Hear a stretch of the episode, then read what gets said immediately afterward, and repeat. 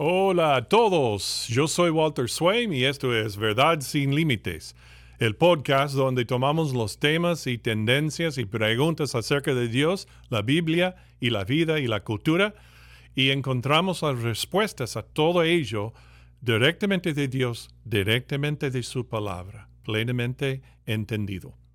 Y ahora uno de los argumentos de los calvinistas es que Jesús no pudo haber muerto por el pecado de la incredulidad en Jesús. De otra manera, si Él lo hizo, entonces nadie tiene que creer porque su pecado de negar a Jesús es pagado por el sacrificio y sangre de Jesús en la cruz. ¿Cómo? Y sí, bueno, recién en los Estados Unidos, por ejemplo, un pastor muy popular y conocido y reformado, calvinista, dijo, y es muy influyente, dijo esto en su podcast. La incredulidad en las escrituras es claramente un pecado. Entonces, ¿Cristo murió por el pecado de incredulidad? Si dices que murió por todos los pecados de todos los hombres, entonces murió por los pecados de la incredulidad que es por lo que, por supuesto, en la historia, cuando has visto denominaciones particulares o iglesias ir hacia el universalismo, es sobre la base de esa creencia muchas veces, esa creencia de que Jesús murió por los pecados de todo el mundo. Todos sus pecados, todo ha sido pagado. Y así la gente va hacia el universalismo sobre la base de una visión realmente defectuosa de las expiaciones. Si Él murió por los pecados de todas las personas, todos los pecados de todas las personas, entonces eso es una expiación universal. Eso es una redención universal. universal. Universalismo, todos son salvos. Y si Él murió por sus pecados, porque están pagando por ellos. No es bíblico lo que dijo. Y vamos a descubrir por qué lo es, desde la verdad de Dios y no de los hombres. ¿Estás listo? Hagámoslo ya.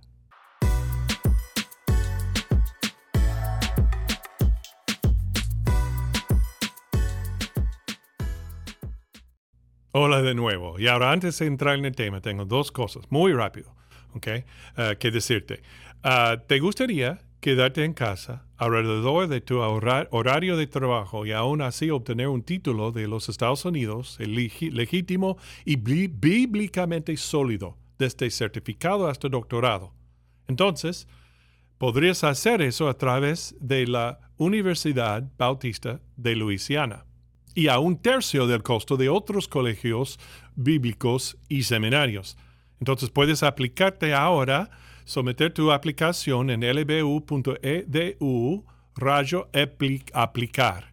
Y ahora, por medio de tus estudios, por medio de la Universidad Bautista de Luisiana, podrías avanzar en tu conocimiento de la palabra y equiparte aún mejor para servir al Señor. Hazlo hoy. La otra cosa es esta. Si quieres saber cómo se aplica la palabra de Dios a los dilemas en la cultura, el cristianismo y, la Biblia y, preguntas que hay sobre todo eso, haz clic en like. Haz clic para seguir Verdad sin Límites y luego también compartir este podcast con todos los que puedes hoy. ¿Ok? Muy bien, entonces vamos a entrar en el tema. Si tú, como no calvinista, crees que todos eventualmente llegarán al cielo sin tener que creer, en, este, en Jesús en esta vida? Bueno, vamos a ver la respuesta ya.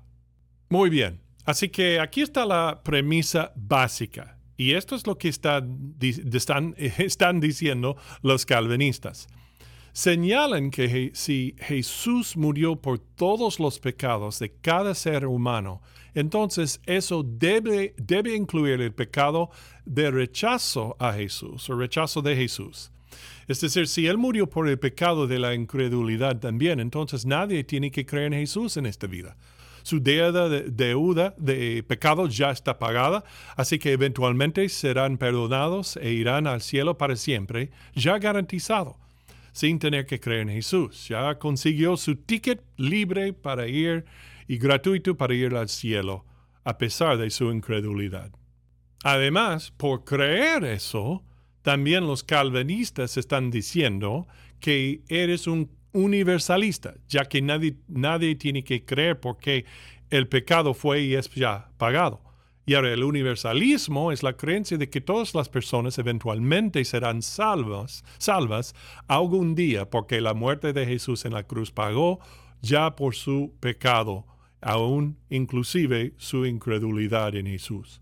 Y ahora el universalismo es una herejía doctrinal muy, seria y peligrosa. Y acusar a los no calvinistas de ser universalistas es en, sí mismo ofensivo y una falsa acusación por la que necesita retractarse y disculparse. Y ahora, esta es realmente una cuestión crucial que tenemos que aclarar, ¿ok? O clarificar. Y esto también es un error doctrinal muy, muy grande. Así que vamos a analizar sus argumentos en detalle aquí. Entonces, aquí están las preguntas honestas que necesitan respuestas honestas de la palabra de Dios. Bueno, primero, ¿es pecado la incredulidad de Jesús como Dios y Salvador único? Bueno, leamos Juan 3, y el versículo 18. El que en él cree no es condenado, pero el que no cree ya ha sido condenado porque no ha creído en el nombre del unigénito Hijo de Dios. De ahí está bastante claro, ¿no?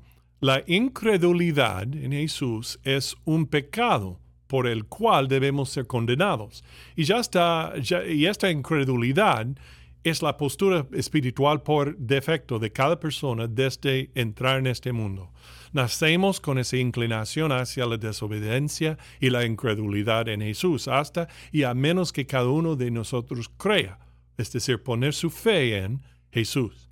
Mira lo que dice en Romanos 5, el versículo 1, en cuanto a poner la fe en Jesús para salvación.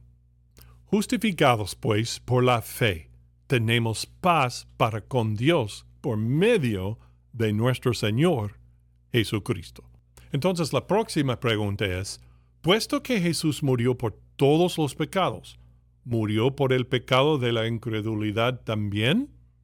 Sí, murió por todos los pecados, incluido el pecado de la incredulidad en o de Jesús. Si Jesús murió por todo el pecado, inclusive el rechazo a Jesús y la salvación que ofrece en sí mismo, entonces, ¿por qué alguien tiene que creer en Él? Si cree uno que Jesús murió por el pecado de la incredulidad, ah, ¿se convierte el creyente no calvinista en un universalista por creer eso? Bueno, respondamos una vez por todas, basado en lo que dice Dios en su palabra, sin, presuposiciones algunas. Wow, no puedo hablar hoy.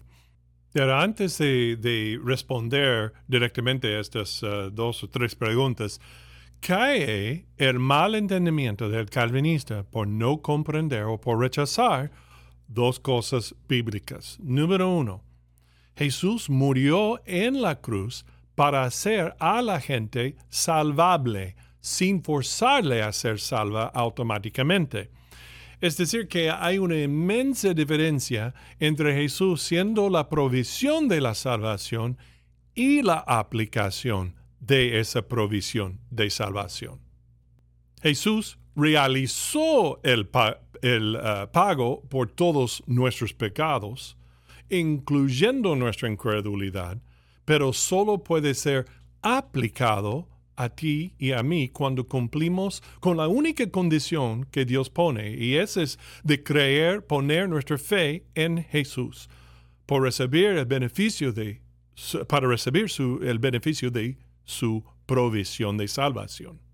Uno todavía en esta vida tiene que creer primero en Jesús, es decir, arrepentirse de su pecado y cambiar de idea, mente y corazón creyendo para creer en Él.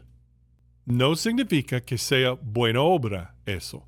No es ganárselo, solo que cree completamente en Él de una vez por todas y entonces, dice la palabra, serás salvo. La provisión se aplicará por completo a esa persona que cree en Él. Así es de sencillo. Porque Jesús provee la sangre por su misión cumplida en la cruz no es igual y automático a obtener esa salvación. Y ahora lo interesante es que yo sé que en mi experiencia fui enseñado en esa verdad bíblica tan básica desde mi niñez y adolescencia. Aquí te presento una ilustración. Primero, escucha lo que dice Romanos 6, 23. Porque la paga del pecado es muerte mas la dádiva de Dios es vida eterna en Cristo Jesús, Señor nuestro. Ok, entonces, basado en este versículo, solo en este versículo, hay muchos más, pero solo en este, es un ejemplo o una ilustración. Si me acerco a ti y te doy un billete de 100 dólares, es un regalo, no puedes ganártelo, es un regalo, te lo extiendo con mi mano pero no disfrutarás de los beneficios de esos 100 dólares a menos que creas que te lo estoy regalando libremente sin, ah, sin obligación alguna. Proviene de mí, de mis recursos de generosidad y los debes tomar eh, y debes tomártelo de mi mano para gozar de ese regalo. Si lo rechazas, no puedo obligarte ni engañarte para que lo aceptes. Tienes que creer en mí y en lo que estoy proveyéndote y aceptarlo. Y ahora Jesús pagó la deuda por el pecado y lo, ofrece a todos nosotros. Él presenta su, su buena dádiva de Jesús, de salvación en Él. Le ofrece a todos, pero hay que recibir ese regalo de Dios o no se aplica el beneficio a esa persona. Aquí, eh, bueno, aquí te presento otra ilustración y eso viene de Jesús directamente, de su, de su boca, en Juan 3, 14 al 16. Y como Moisés levantó la serpiente en el desierto, así es necesario que el Hijo del Hombre sea levantado, para que todo aquel que en él cree no se pierda, mas tenga vida eterna. Porque de tal manera amó Dios al mundo, que ha dado a su Hijo unigénito, para que todo aquel que en él cree no se pierda, mas tenga vida eterna. Y ahora Jesús usa e, este ejemplo de la vida real descrito en Números 21. La serpiente en el poste estaba ahí, fue provista por Dios para el pueblo, estaba disponible para todos, el ofrecimiento de salvación de las mordeduras mortales de las serpientes venenosas estaba provista, pero cada persona tenía que creer mirando a la serpiente en el poste para ser salva. Y ahora usando esta historia real en la historia de Israel, Él está mostrando que lo mismo va para creyente con Jesús. Él es levantado en la cruz para que todos lo vean. Su muerte es la salvación, pero tiene que mirar a Jesús, la persona. Tiene que creer para que sea salvo, salva. La condenación de ese pecado ya es pagada por su sangre en la cruz, pero no tiene efecto alguna. Okay, efecto alguno y no es aplicado a ti personalmente a menos que y hasta que mires a Jesús y crees en él. Así que aquí hay, algo más, eh, aún más importante para entender. Y es la segunda razón por que los calvinistas insisten en que la provisión y su aplicación son iguales. Es que ya tienen su sistema teológico calvinista que imponen sobre todas las cosas enseñadas en la Biblia. Creen que Dios ya ha predeterminado quiénes son salvos y no. Todo tiene que caber sí o sí dentro de esa caja de creencia. Y ahora nosotros, fuera del calvinismo, miramos lo que la Biblia dice claramente y conformamos nuestro entendimiento de la enseñanza de Dios acerca de la salvación y todo lo demás a lo que simplemente leemos y vemos en su sentido claro, ah, claro y literal en su palabra. Este dilema que ellos presentan es un excelente ejemplo de cómo se mira un, pasaje o pasajes de las escrituras si se impone un sistema de creencias preconcebido y presupuesto en el texto para hacer que diga lo que uno ya ha decidido y quiere que diga. El término técnico para esto se llama aisegesis. Y ahora nosotros practicamos lo que se llama exégesis Empezar, es decir, comenzar con lo que dice claramente, sin añadir o cambiar nada de lo que dice. Hacer lo contrario, exégesis, es una práctica peligrosa y causa todo tipo de confusión y falsas enseñanzas. Dios nos advierte que no hagamos esto, que no debemos hacer esto con su palabra. Para concluir, esto es lo que Dios dice claramente en su palabra en el primero de Juan, el capítulo 2 y el versículo 2. Y Él es la propiciación por nuestros pecados, y no solamente por los nuestros, sino también por los de todo el mundo. Entonces, ¿Murió Jesús por todos los pecados de todos, incluida la incredulidad en él? Sí. ¿Significa esto que la gente no tiene que creer en esta vida para ser salva? No. Para que la provisión de Dios pase a ser aplicada a la persona, debe creer en Jesús y en su Evangelio. ¿Son universalistas entonces aquellos que no aceptan las enseñanzas calvinistas sobre esto? No, no creemos que todos se salvarán un día de cualquier manera. Ellos todavía deben creer en Jesús para obtener su perdón por su incredulidad. Y así es de sencillo. Y ahora te pregunto, ¿crees en Él? ¿Has puesto tu fe en Él para recibir el don o la dádiva o el regalo de Dios, de la salvación de Él? Tienes que arrepentirte del pecado diciéndole, Señor, soy pecador. Reconozco eso. Y no llego a tu, la perfección que requieres de mí, pero Jesús es la perfección que murió por mí. Y creo en tu Hijo y lo que hizo por mí. Acéptame, recíbeme, perdóname. Amén. Bueno, Espero, mi amigo, que esto te haya ayudado a entenderlo mejor. ¿Y qué opinas? Expresa tus ideas al respecto ah, y puedes responder con tu respuesta o opinión ah, con tus ideas en la sección de respuestas y comentarios ah, por debajo de este video y podcast. O puedes enviarlo a mí directamente a info.truthanbound.org.